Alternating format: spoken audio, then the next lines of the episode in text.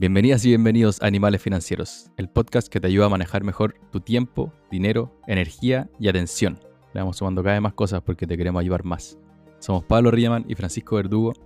Hoy día conmigo con el gorro de Rorris, me puse ahí la camiseta de edición porque tenemos cuatro entrevistas metidas todas en un capítulo para que ustedes disfruten y se hagan la mejor visión posible del Bitcoin, el dinero del futuro, si es que vale la pena no vale la pena, todo eso y mucho más vamos a ver en este capítulo de Animales Financieros. Bienvenidos. Animales. ¿Cómo no hablar del Bitcoin, Pablito? Le han entrado 2 billions desde que lanzaron el, el ETF. No solamente se está yendo la atención para allá, sino que también se está yendo un montón de plata. Y no solamente plata de retailers como tú y yo, sino que cada vez más institucionales y está avanzando en toda esta parte más seria. Y creo que bueno, hace rato nos comentaban en Instagram, incluso en los mismos capítulos, como que, ¿qué podemos hablar a futuro? El Bitcoin era de las cosas que más se repetía, así que los escuchamos, querida comunidad, querido Safari, querido Manada. Y es difícil si es que nosotros nos sentamos a hablar del Bitcoin y lo, hicimos en algún momento cuando llegó este, el invierno cripto, de hecho pueden ir a ver ese capítulo también, pero tenemos nuestros sesgos. Entonces, no queremos pasarle solamente nuestro sesgo y conversamos ahí con Francisco cómo lo hacemos para que sea lo más imparcial posible y ustedes tengan la información necesaria y emitan su juicio de valor después. Pero nosotros les queremos pasar varias visiones. Vamos a dejar harta información también en la descripción para que ustedes solitos después decidan si les gusta o no les gusta, invierten o no invierten, qué porcentaje el portafolio. Ahí tenemos los números de cada uno de los invitados. Pero eso, creo que va a quedar bien bonito hay harto cariño, hartas horas metidas en, este capítulo y esperamos que les sirva. Sí, señor, con tremendo invitado. Así que yo creo que, vamos, vamos contando con quienes hablamos. Hablamos con gente, hicimos un 2 y 2. Algunos que están muy del lado de las cripto y otros que son más fundamentales quizás como nosotros. Y creo que ahí la visión de Jaime Munsley, que es director de Fintual, cofundador de Platanus y hoy día el CEO de, Bua, refleja que hay personas que están viendo el mundo de otra manera. Y esa otra manera implica un dinero 100% digital, en donde el Bitcoin podría ser el que lleve la delantera, pero, pero nos vuelve un poquito la cabeza como, como Jaime ve, el mundo. Desde la primera pregunta. y bueno, y de hecho, las cuatro entrevistas se las vamos a dejar también para que las consuman por completo, porque ahí le tuve que meter harto cuchillo para, para que no quedara un capítulo de cinco horas. Pero ahí vamos a ver bien cómo el formato, cómo hacerlos, pero les dejamos para que puedan ver también las entrevistas por completo de cada uno de los cuatro invitados. Y el segundo invitado que tuvimos, del mundo tradicional, o más tradicional quizá, Sergio Tricio, invitado ya en, al programa, hoy día fundador y gerente general de Patrimor. Invitamos también a Fernando Sleves. Creo que hemos tenido muy buenas conversaciones con Sergio y con todo el mundo de Patrimor. Hacen muy bien la pega de asesoría financiera y están todo el día recomendándole a sus clientes en qué invertir. Y él mismo decía, como nos llega gente que ya invierte en cripto y tenemos que saber qué responder. Y ahí también tuvo una, un par de visión sobre lo que él ha hecho en el pasado, lo que está haciendo ahora, y un bastante basado en, fundamentos, diría. Sí, y bueno, la conversa también estuvo muy entretenida.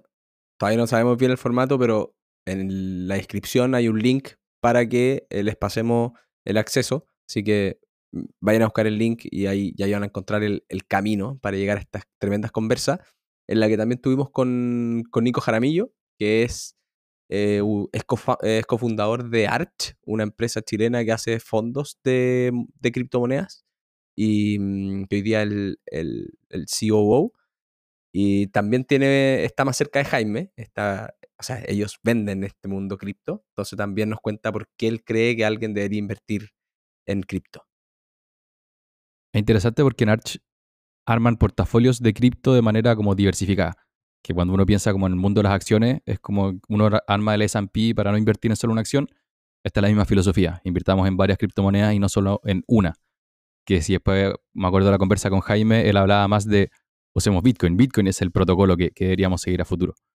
Pero nada, interesante nomás. Y la cuarta entrevista, también del mundo más financiero tradicional, es con Gonzalo Reyes, cofundador de Abacus, que es un family office que también eh, hemos tenido la mejor impresión de ello y nos demostró por qué al final argumentos muy basados en teoría, yo creo, y en lo que ha pasado históricamente sobre cómo se ha movido el Bitcoin, qué esperar a futuro y cómo debería ser parte de un portafolio. Abacus es un tremendo multifamily porque hay mucha gente joven y vienen como sin sesgos de, de gente mayor que te dice esto se hace así, así, como que han ido descubriendo cómo hacerlo, por lo tanto esta gente joven también podría tener una visión distinta de incorporar o no el Bitcoin eh, dentro de su portafolio.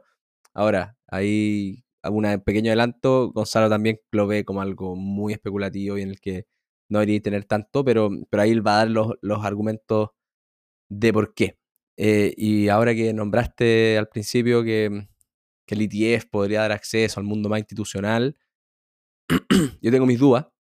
El otro día almorcé con, con, un, con un amigo que trabaja en una AFP y me decía, a nosotros es imposible invertir en esta cuestión. Uno, a él no le creía, pero también me decía el headline risk o el riesgo de los titulares que nosotros podríamos tener por invertir en este tipo de activo cuando estamos manejando la plata de las pensiones de, los chilenos eh, es demasiado alto. Así que volvemos a los fundamentos, vamos a tratar de ver por qué invertir en Bitcoin, cuál es la filosofía que uno debería tener para invertir en Bitcoin, cómo valorizarlo, cuáles son sus riesgos. Y al final, un tremendo regalo que nos deja Jaime. Que es básicamente explicarnos, y cuando lo contó los dos estábamos con los ojos como con Pepa, de por qué hace sentido una moneda digital. Porque al final el mundo no estaba funcionando para lo que él quería hacer con la situación actual, PayPal, los bancos, y como lo solucionó, su problema fue con una criptomoneda. Así que sí, quédense hasta esa historia al final, que creo que vale mucho la pena. Jaime a los dos nos dejó muy impresionados de una visión muy distinta, pero muy fundamentada sobre el valor que pueden tener las criptomonedas. Y dejándolos con Jaime, y cuál es la filosofía que él tiene de Bitcoin para dar un puntapié inicial a esta conversa de qué es todo esto, el Bitcoin, la criptomoneda.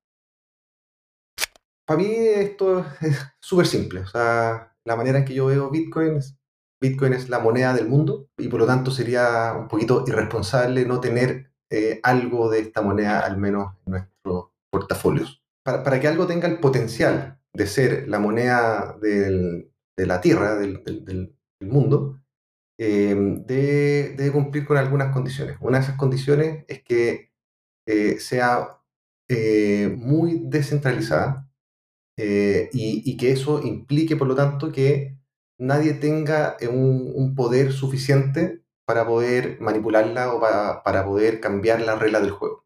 Em, entonces, Bitcoin, al ser la primera, eh, y, además el, hecho de que tenga un, creador que es anónimo y que nadie sabe quién es, nadie sabe si son dos, tres, cuatro, está desde en sus raíces el hecho de ser algo ah, muy, muy descentralizado, es tan descentralizado que es un, es un protocolo. Es decir, eh, cualquiera puede entrar, cualquiera puede salir cuando quiera, nadie te puede obligar, nadie puede restringirte. Eh, eh, ese hecho puntual es el que, mm, y el tiempo que lleva además, y el, este fondo también el track record de, de, de, tener 15 años de una operación a prueba de bala, lo hace, yo creo, merecedor del, del que tenga la más el que tiene la mayor, la mayor posibilidad de convertirse en la, moneda de, la, Tierra. Em, el, verdadero origen de, Bitcoin viene mucho más por el lado de eh, la, búsqueda de la privacidad. Eh, en el fondo, los cypherpunks, que son esta, corriente que fueron, fueron estudiando el cómo crear una, moneda eh, del mundo, em, una de las cosas que querían resolver era quitarle ese poder a, la banca, a los gobiernos, de, tener acceso a tu plata, de tener acceso a estar mirando lo que tú haces con tu plata. Em, entonces, en el fondo es volver, volver un poquito al efectivo, en, el, sentido de que si tú vas a comprar el pan, pagáis con dos mil pesos, eh, nadie se entera de esa transacción. Pero si tú pagas con tu tarjeta de crédito, esa transacción queda guardada en un lugar que eh, la usan. O sea, como que no tienes control sobre esa información. Em, y no solamente sobre la información, sino que perfectamente el banco puede decir, no, no, quiero que sea cliente mío y, el, banco, el resto de los bancos tampoco. Em, entonces esa, esa, esa, restricción al acceso de la plata, eh, también está, está, este grupo decía, inaceptable que sea así. Eh, y por lo tanto, lo que tiene que haber es una forma de efectivo digital eh, que no esté controlado por ningún ente central. Eh, suena muy bonito, pero técnicamente es muy complejo y encontramos la manera de hacerlo. Interesante esto de la moneda del mundo. Y aquí les vamos a dejar también en los comentarios del capítulo el famoso paper de Satoshi Nakamoto. Nadie sabe quién es Satoshi Nakamoto, pero es en el 2008 cuando se sientan las bases de, de qué se trata todo este, este algoritmo de cómo manejar plata sin que nadie, no haya un ente central. Y también les vamos a dejar una entrevista de Andreas Antonopoulos, que esto en el año 2014, el Congreso de Canadá lo tuvo por dos horas haciéndole preguntas del Bitcoin, del algoritmo, del terrorismo, como todo lo que yo tenía en la cabeza, se le hicieron esas preguntas y este es un compadre que él mismo dice, yo partí como un escéptico y hoy día debe ser de los que más cacha, siendo esto 2014, hace 10 años. Nada, es un muy buen paper ahí gracias a, a Gonzalo Rayo por, o sea, perdón, video, YouTube, a Gonzalo Rayo por mandármelo y se los recomiendo si quieren, si son muy escépticos, los va a ayudar a, entender las respuestas a esas típicas preguntas. Entonces, vamos. ¿Por qué invertir en Bitcoin? Bitcoin y cripto en general han sido la mejor clase activa de la última década, por lejos. Nico Jaramillo, de Arch. Y sabemos que la historia no necesariamente es un buen predictor del éxito futuro, pero eh, Bitcoin está diseñado desde su origen para poder ser un gran, una gran reserva de valor. yo creo que eso es una razón eh, propia de por qué uno debería invertir en Bitcoin, sobre todo viendo lo que ha ocurrido en el mundo con la masa monetaria y cómo los estados han ido manejando sus propias monedas en los últimos años. Creo que es un excelente refugio para eso. Sergio Tricio, de Patrimor. Pero las criptomonedas es netamente un activo que, que, debiera tenerlo alguien en su cartera que tenga la convicción de que es el futuro. Eh, y, esa convicción de futuro, en muchos casos creo que, que, está esa posibilidad de que suba mucho en el tiempo, pero yo creo que incluso esa rentabilidad potencial pasa a segundo plano con la convicción de querer invertir en un activo como este. Con Salo Reyes, de Abacus. El Bitcoin en general igual es un activo controversial, a diferencia de la mayoría de los activos que normalmente forman parte del portafolio de un cliente, de un inversionista, etc., este no genera como cash flows per se. Uno normalmente compra las cosas porque te generan eh, dividendo, flujo en el tiempo. Sin embargo, el, Bitcoin, pese a que no tiene eso, igual no implica que no tenga atractivo.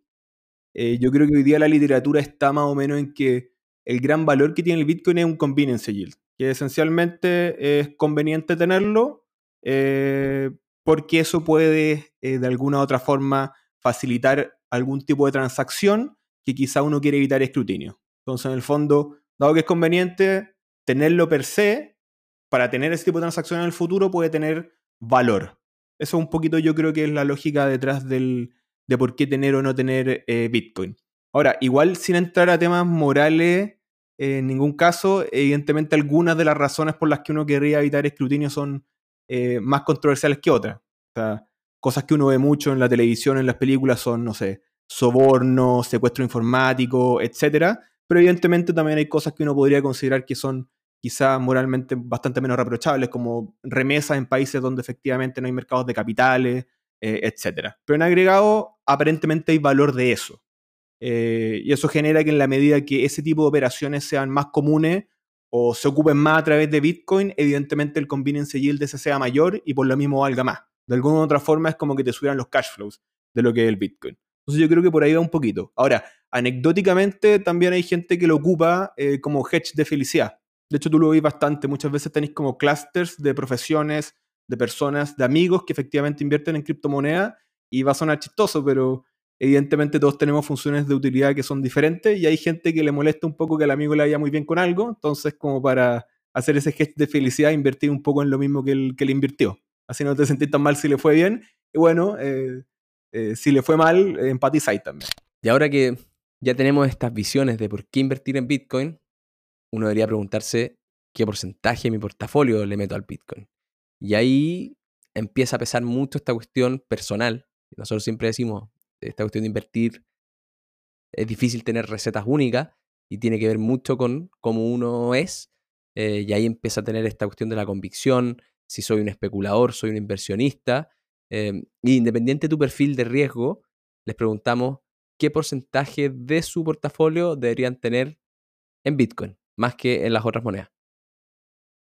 Y muy simplificado, como decís tú, sin saber quién es la persona que está al frente. Entonces la respuesta que nos dan no lo tomen como recomendación de inversión ni nada, sino que ellos respondieron a esa pregunta súper superficial de, ya, si tengo que responder en tres segundos, ¿qué es lo que te diría? No debería tener más allá de un 10% de, del patrimonio líquido invertible. El- el- el- la base probablemente sería más bien cercana a cero. ¿ah? Pero si es que uno ve que efectivamente el inversionista tiene sesgos positivos con eso, yo creo que un orden de magnitud razonable, eh, entre 1 y 2% del portafolio. Eso es que yo me quiero echar de estos riesgos de cola, si es que tengo ese tipo de preocupaciones, si es que tengo amigos que tienen Bitcoin, si tengo todo eso, pero mi función de consumo futuro, eh, entre 1 y 2% es algo que, que podría ser razonable. Ya, perfecto. O sea, obviamente estamos acá simplificando el, el- el- el discurso. Eh, si, si- si me dais así tres segundos, yo te digo 5%. Eso depende un poco de, de- qué tipo de cliente eres. Si es que es un portafolio profesional, eh, yo diría que doy medio, 5, si ya le creéis mucho a este mundo, un 10, a todo rentar. Eh, principalmente por, por el drawdown que tiene. Eh, le pega más fuerte a tu portafolio cuando, cuando estáis muy expuestos. En el mundo más retail, cuando el flujo que tú generáis, tu sueldo, es una parte importante de tu, de tu con respecto a tu portafolio, creo que podéis tomar un poquito más de riesgo y ahí sí podéis ir al 10, 15, eh, 20%. ¿sí? Porque eh, es más fácil de reemplazar esa pérdida. Variaron la respuesta y de hecho no dejamos, pero también muchas veces nos dijeron cuánto tenían ellos invertido. También varía cuánto tiene cada uno, desde hoy día Sergio que tiene 0% de su portafolio a Jaime que tiene el 100% de su portafolio invertido en Bitcoin. Así que ahí también tienen su skin in the game, se podría decir. Y yo me quedo personalmente con por lo menos tener un 5%, si es que creo que esto puede ser algo del futuro, un 5% para que si sube mucho estoy siendo parte y si cae mucho no me afecte tanto a mi portafolio. Claro, quizá el 5% creo que denota cierta convicción, porque si lo veis como en un portafolio diversificado, eh, como que, no sé, 5% quizás tenéis de, de Apple o tenéis de alguna super empresa, quizás, y probablemente tenéis menos en tu portafolio total. Entonces, 5% creo que es alguien muy convencido. Yo personalmente me iría más en el 1%, pero porque yo no le creo mucho y para mí es, como dice, creo que Gonzalo, eh, esta, mi función de utilidad de si a otro le fue bien, ojalá yo agarrar algo de eso. Pero, insisto, nuevamente de algo... felicidad decía. Exactamente, nuevamente algo súper personal. Y eso depende de cuánto uno cree que va a valer a futuro. Y ahí les preguntamos cómo valorizar Bitcoin, que es de las grandes preguntas. Ahí nosotros pensábamos, no hay flujo. Entonces, una compañía uno la analiza por los flujos, pero sí puede ser una reserva de valor, o sí puede ser, no sé, como el oro. Entonces, nada, le hicimos esas preguntas a cada uno de los invitados y aquí van las respuestas. Oye, y hablando de comprar caro o vender barato o comprar barato o lo que sea, eh, nosotros venimos quizás de un mundo más tradicional de ponerle precio a las cosas en base a su, su, su flujo futuro. Eh, en el Bitcoin eso, según yo entiendo, no se puede hacer. Eh, por lo tanto, ¿cómo tú calcula- calcularías el precio del Bitcoin para saber si es razonable entrar hoy día o si hoy día se ve caro, se ve barato, eh, con las expectativas de, precio que esto va a tener en el futuro? Em, ¿Cómo harías tú para ponerle precio a esta cuestión para decir, ok, hoy día meto esta cuestión en mi portafolio o no? Porque está caro o barato. Sí, han habido varias maneras de tratar de valorizar al, al Bitcoin. Eh, una de ellas es el costo energético de producirlo o de, de verificarlo. Em, otra, otra manera también es eh, el tamaño que puede llegar a tener el, mercado en el futuro comparativamente hablando con otras monedas duras, como el, como el yen, como la libra, como el dólar. Entonces, de, cierta manera, mirarlo como una especie de masa monetaria, entendiendo que, mm, que, que- que el Bitcoin va a llegar a un, a un nivel en donde no se van a emitir nuevas monedas digitales. Entonces, eh, hay ciertas maneras, pero eso le da cierto valor o, una cierta referencia a cuánto tamaño puede llegar a tener. Y por otro lado, también tenemos el que si se posiciona muy fuerte el Bitcoin a nivel mundial, también está eh, de manera contraria el que los gobiernos lo puedan limitar. Ahora ahí eso es relativo porque también sabemos que cuando hay desarrollos tecnológicos es difícil de poderlo eliminar del, panorama. Entonces, eh, desde ese punto de vista, yo veo muy difícil que, el Bitcoin pueda llegar a valer 500 mil dólares, un millón de dólares. Eh, yo creo que son esas típicas eh, ofertas que se hacen hoy en día en, Internet de, algo maravilloso, eh, que, lo veo difícil. Y, además a eso hay que sumarle el hecho de que eh, en toda inversión es rentabilidad y tiempo. Si es que llega a valer 500 mil dólares, pero en 30 años más, bueno, hay que ver la tasa de retorno anualizado que nos puede entregar esa inversión en el tiempo, que probablemente va a ser bastante baja.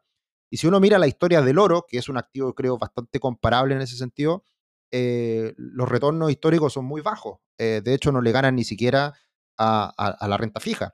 Entonces, eh, desde ese punto de vista, yo creo que a largo plazo, para mí no tiene tanto valor. Y yo creo que las grandes rentabilidades ya, ya, ya fueron, ya pasaron. desde un punto de comparación muy bajo, que esto prácticamente no tenía valor en un inicio y evidentemente se ha ido revalorizando. Y por eso cuando uno mira hacia atrás, los retornos son increíbles, pero ya ahora que está consolidado, que ya, ya, ya, ya, ya, ya puso un pie fuerte en el mundo de la inversión, yo creo que de aquí en adelante los retornos van a ser más bien normales.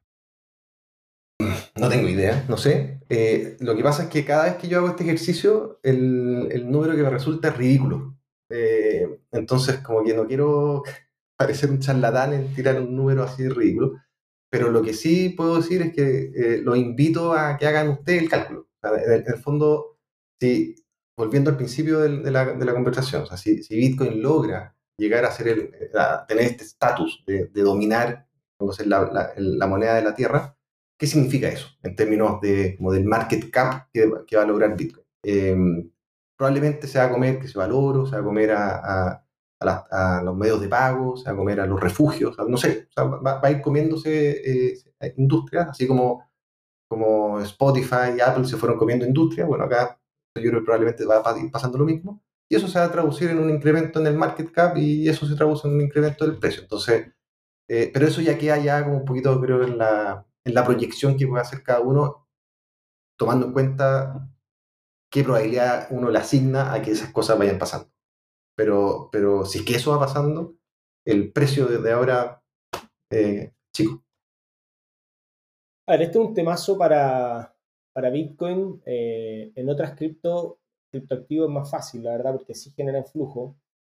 Em, la verdad que creo que la, mejor manera de eh, tratar de, de, proyectar un precio es proyectar los flujos que pueden entrar a, esta clase de. Porque como, como todo commodity o moneda, eh, donde el precio está fijado por la oferta y la demanda, una de las gracias, el, trabajo fácil que hace Bitcoin es que eh, la oferta es bastante predecible. Eh, la oferta de, Bitcoins nuevos es dada por el algoritmo y es fácil ver cómo se mueve la oferta en, en, función de la cantidad de Bitcoins disponibles en los exchanges, que son los lugares donde tú intercambias las eh, por lo tanto, por el lado de la oferta, eh, uno, uno, puede hacer proyecciones más fáciles. Por el lado de la demanda es más complejo, efectivamente.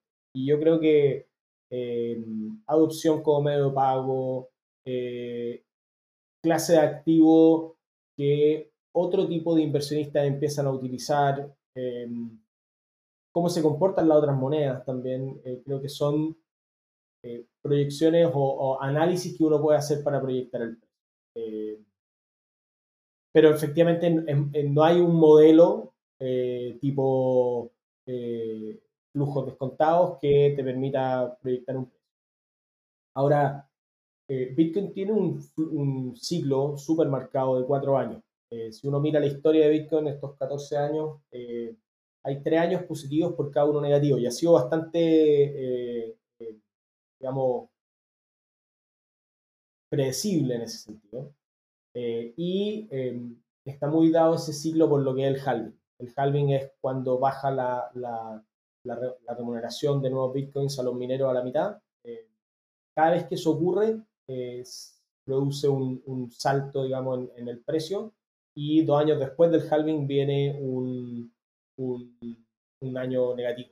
Entonces, eh, si uno mira eso, proyectar el precio y que eh, estamos, vamos a alcanzar un all-time high de nuevo, por ejemplo, en 2024, eh, se puede hacer con cierta responsabilidad. Para la mayoría de los activos financieros, las metodologías son relativamente tradicionales. Uno tiene flujos en el futuro y los descuenta cierta tasa. Acá en el Bitcoin, por construcción, como comenté anteriormente, tú no tienes cash flows. Entonces, si lo quieres valorizar, por así decirlo, por los flujos que entrega, eh, es bastante difícil. Entonces ahí me voy a lo de mercados más, más, racionales y digo, bueno, eh, lo más razonable probablemente es agarrar el precio de mercado. Eso de alguna u otra forma tiene que tener los convenience y el key por dentro. Evidentemente los niveles de volatilidad pueden ser un poco más altos porque tienes temas de, de microestructura de mercado, eh, tienes temas de, tipo de, personas que invierten, de profundidad, un montón de temas relacionados, pero lo razonable sigue siendo probablemente el, precio de mercado para estimar su valor. Entonces, a la pregunta, ¿está barato o está caro el Bitcoin? Que es una pregunta que yo creo que viene, viene en el fondo de, lo que acabas de comentar. Eh, yo creo que la respuesta es, eh, la verdad es que no lo sabemos. Está más barato que ayer, está más caro que ayer. Eh, eso es esencialmente lo que uno podría decir. Eh, los flujos por delante son totalmente implícitos en la valorización del mismo Bitcoin. No tenéis como tangibilizar esa variable. Diferente a una compañía, donde tú podías estimar los flujos futuros, etc. Entonces, precio de mercado yo creo que es el correcto y eso significa también que el mercado piensa que eh, ese valor fluctúa bastante. Y tiene sentido por todas las cosas que hemos hablado en el pasado. Temas regulatorios, etc. Está muy interesante como pensar en, ok, si yo defino que quiero tener Bitcoin en mi portafolio por las razones que sea, tengo que ir, ser un tomador de precio y no especular con que está caro está barato. Chao. Tomar el precio de mercado, meterlo y, olvidarme.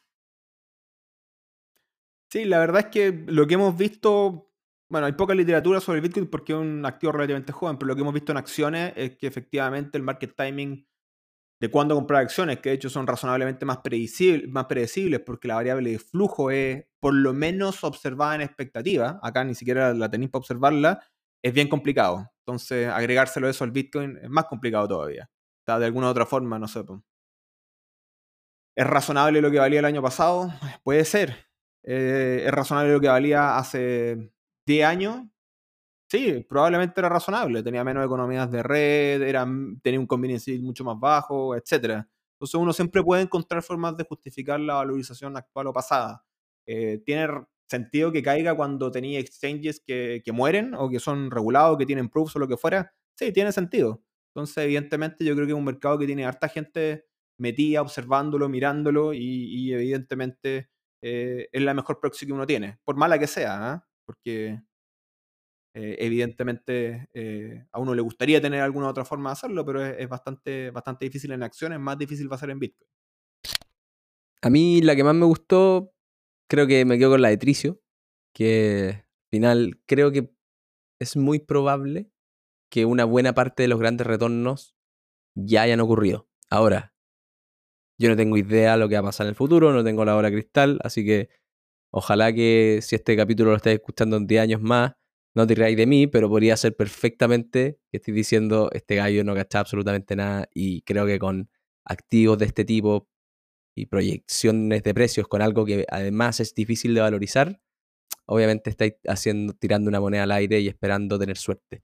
Pero por mi lado, como más fundamental, creo que me, gusta mucho eso de ser tomador de precio y no esperar que los grandes retornos vengan en tu portafolio esta clase de. Ahora, eso es completamente distinto a lo que a lo que cree Jaime o lo que probablemente cree Nico, pero cada uno con la suya.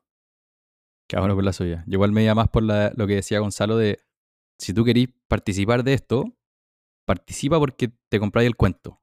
Pero no tratéis de ponerle un precio. Si día está, no sé, 40 mil, 50 mil, no digáis yo voy a estar hasta los 80 mil. Si estáis convencidos, invierte, define un porcentaje de tu portafolio y déjalo correr y olvídate. Hasta que perdáis convencimiento y ahí lo podéis vender. Pero que no sea por valorización. Me hizo mucho sentido. Sí. Es que invitados, grandes invitados, que, que, también nos respondieron y se hicieron cargo de los riesgos. Eh, creo que siempre cuando uno presenta algo o da una tesis de lo que sea, ok, puedes decir, defender lo que sea, pero también tiene que decir, bueno, esto podría no funcionar por esto, por esto y por esto. claramente el, riesgo de, mercado, el precio, la volatilidad es uno de los riesgos más importantes. Eh, no olvidemos que Bitcoin bajó un, desde 68.000 en su máximo en el 2021 a 16.000 en el 2022, es una caída brutal, eh, pero que ya va en camino a recuperar. Yo diría que el, el, riesgo más grande que tenía la clase de activo es esta como animadversión eh, regulatoria que hemos visto en el último tiempo. Y creo que la aprobación del IDF es una gran noticia con respecto a eso. O sea, ahora ya no es Coinbase, entre comillas, peleando contra la SEC, sino que es BlackRock eh, se sentó en la mesa. Y eso claramente es un cambio de reglas del juego. Hablar de riesgo súper amplio. Eh, desde el punto de vista como estructural del Bitcoin, yo creo que el mayor riesgo es evidentemente regulatorio. El Bitcoin trata de eh, apartar a los gobiernos y a las autoridades monetarias del dinero. Entonces, evidentemente, quienes establecen las reglas son, son ellos mismos y tienen intereses en que eso no termine ocurriendo así. De alguna u otra forma, el, dinero se origina porque uno tiene que pagarle a la gente que, te protege de alguna u otra forma. Eh, entonces, eh, no sería conveniente para el gobierno americano que se le pudiera pagar a sus Fuerzas Armadas en Bitcoin, por así decirlo. Dejáis mucho poder de, eh, de lado. Entonces yo creo que el principal riesgo es el regulatorio. Y de hecho hay hartos economistas, académicos, etcétera, que hoy día tratan de apoyar la idea de que deberíamos deshacernos tanto del cash como del Bitcoin, porque efectivamente favorecen actividades ilegales, etcétera. Eh, entonces, evidentemente, eso es una buena justificación para que el día de mañana se regule de forma mucho más, más, dura. Y eso genera que el convenience yield caiga, porque en la medida que tengo un activo que no sirve para muchas, muchas cosas, eh, eh, eso hace que el valor eh, caiga. Ahora, desde el punto de vista del portafolio, eso es como un riesgo como estructural que tiene metido, pero claro, el gran problema es que tiene un nivel de riesgo que es bastante alto. el mismo mercado muestra volatilidades que son consistentes con que va a subir mucho o va a caer mucho. Entonces tiene riesgo per se, por así decirlo, como activo. Cualquier inversionista es un ser humano que comete errores constantemente con sus decisiones financieras y con el dinero. Y por lo tanto, por más que uno sepa que un activo puede llegar a caer un 60, un 70%, y saber que puede llegar a ser momentáneo, te aseguro que nadie lo pasa bien con una caída de un 60, 70%. Entonces, ese riesgo que, va de la mano con, la gran volatilidad que sigue manteniendo eh, el, Bitcoin, eh, es algo que uno tiene que ser súper consciente de que lo puede vivir. Y por lo tanto, si uno no puede convivir con esas potenciales caídas, no debería estar en un instrumento como este. Eh, ahora, entendiendo que uno compra, lo mantiene en el tiempo y, asume esas posibles caídas que se den a lo largo del tiempo, no hay problema y ahí es, digamos, una alternativa muy factible para cualquier persona que crea en esto. Pero evidentemente la volatilidad, los, los drawdowns, que, son enormes, eh, son un problema para, para quien eh, invierte por eh, el factor emocional que a todos nos afecta. Y, vivir caídas de un 60-70% es muy duro. Muy duro. Apple llegó a caer, no sé, 90% Nvidia, 90% Amazon, también más de alguna E. Y yo no le creería mucho a los que me digan que se han mantenido invertidos por siempre, porque probablemente en ese momento su guata lo hizo salir arrancando. Exacto, entonces el gran problema cuando hay volatilidades tan, tan relevantes, tan, tan significativas a lo largo del tiempo, es que uno compra caro y vende barato, y eso es súper normal, eh, porque está el factor eh, emocional detrás. Eh, que nos hace cometer ese tipo de errores. Entonces, ahí por eso es importante la convicción, es importante la mirada a largo plazo. Y si está esa convicción y está esa mirada a largo plazo y lo puede esperar, está perfecto. Pero si eso no va a estar, eh, es un problema. A mí me encanta esta última respuesta de Sergio de puede ser un gran activo, puede funcionar muy bien, puede haber tenido tremendos retornos y los puede tener a futuro, pero si yo soy un animal que vende cuando está cuando cae y compra cuando sube, probablemente la voy a estar cagando y es el gran error que el ser humano comete y hay estudios y estudios y estudios que dicen que nos equivocamos con el market timing. Y este es otro ejemplo de cómo lo podéis cometer. En el Bitcoin que lo, va a aparecer en las noticias, vamos a ver cuando sea un all-time high, vamos a ver cuando caiga. Y si tú eres capaz de aguantarte todos esos impulsos animales de comprar y vender y mantenerte invertido, probablemente te va a ir mucho mejor. Sí, y bueno, vamos a ver si estos ETF disminuyen los típicos riesgos que todos hemos comentado millones de veces, de veces, que son los regulatorios. Yo también tengo mi sesgo personal y creo que las instituciones financieras muchas veces tienen tanta hambre de ganar plata que da lo mismo si creen o no creen en el Bitcoin, van a sacar el ETF o van a sacar lo que sea y se los van a querer ofrecer a sus clientes, los van a hacer tradear Bitcoin porque la compañía tiene que mejorar su última línea. Pero eso no necesariamente es una validación al sistema. Pero, insisto, esta cuestión está por verse, está muy bueno que se, vaya conversando en más, en más lugares, se va a conversar en más congresos, lo que tú estás y lo que comentabas un rato de Canadá, probablemente en Estados Unidos se le va a seguir dando muchas vueltas China, eh, también es un, tremendo caso de análisis de, qué va a pasar. Entonces, vamos a ver qué pasa en el futuro, eh, pero, mm, pero sin lugar a duda, independiente de lo que nosotros creamos, creo que el gran resumen es que es un activo que llegó para quedarse y sobre el, sobre el que hay que tomar una decisión activa de qué quiero hacer. Ya no puede estar escondido eh, y que, no, que tú no digas, bueno, tengo o no tengo por esto o por esta otra razón. Y bueno, te quería preguntar a ti, después de toda esta entrevista, ¿cambió en algo tu percepción del Bitcoin? O sea, mi percepción no, pero sí quedé con esta cuestión de el mundo en 50, 100 años podría ser muy distinto al que conocemos hoy día, podría haber un nuevo orden mundial y mm, todo funcionaría muy distinto y una moneda del planeta que permita toda la transaccionalidad que se necesite hace mucho sentido. ¿Será ese el Bitcoin? ¿No será ese el Bitcoin? No tengo idea, pero sí creo que el mundo tiene probabilidades de moverse hacia allá. Así que gracias Jaime por abrirme la cabeza. ¿A ti? Yo ahora soy completamente un fanático del Bitcoin, hodl to the moon. No, pero fuera de broma, soy mucho más bullish de lo que era hace un mes. Eh, y he estado leyendo harto también como para complementar las conversaciones y todo.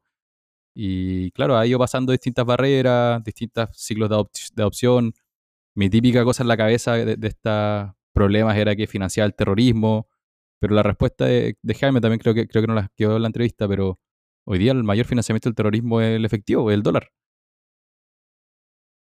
Entonces, claro, es, ok, es, muy debatible, pero mm, me hace mucho sentido. Tengo mis dudas con la parte como eficiencia energética. Me acuerdo de haber escuchado a Alfredo Cobo alguna vez en, en DBA conversar de eso, de, esta cuestión es una muy, forma muy ineficiente de manejar plata. Y ahí de nuevo me quedo corto con mis conocimientos, vamos a tener que hacer Bitcoin 2.0 cuando sea el siguiente halving, qué sé yo pero yo estoy más positivo de lo que estaba hace un mes. O van a tener que ponerse los mineros al lado de puras plantas nucleares. Es muy eficiente. También. Energía limpia. Em, energía, energía limpia con mala publicidad. Y claro, al final, eh, eh, para mí es muy difícil tomar, ponerme bullish o bearish de esto. Creo que al final me quedo con, con, con, con la cuestión de quiero participar por si le da muy bien. Yo también quiero tener algo y decir, ah, sí, yo también tenía Bitcoin. Y mi única gran duda en respecto a la valorización o para dónde va es que después de todo lo que ha pasado, siga bajo los máximos históricos. Y eso es lo único que mentalmente como que me, me hace pensar así como quizá esta cuestión, el máximo ya se vivió y al mercado en algún momento ya se le pasó la mano. Y después de eso vinieron correcciones, vinieron recuperaciones, se ha debatido mucho más, apareció, apareció el ETF de Bitcoin y a pesar de eso no recupera los máximos, entonces como que ahí me hace dudar, pero es un argumento quizás pésimo, pero es lo único que se me ocurre. Pero te vamos a dejar la palabra a ti, querido alemán. Hay una encuesta en este capítulo y te voy a preguntar si estás con una visión positiva o negativa del Bitcoin. A ver qué nos está diciendo nuestra comunidad.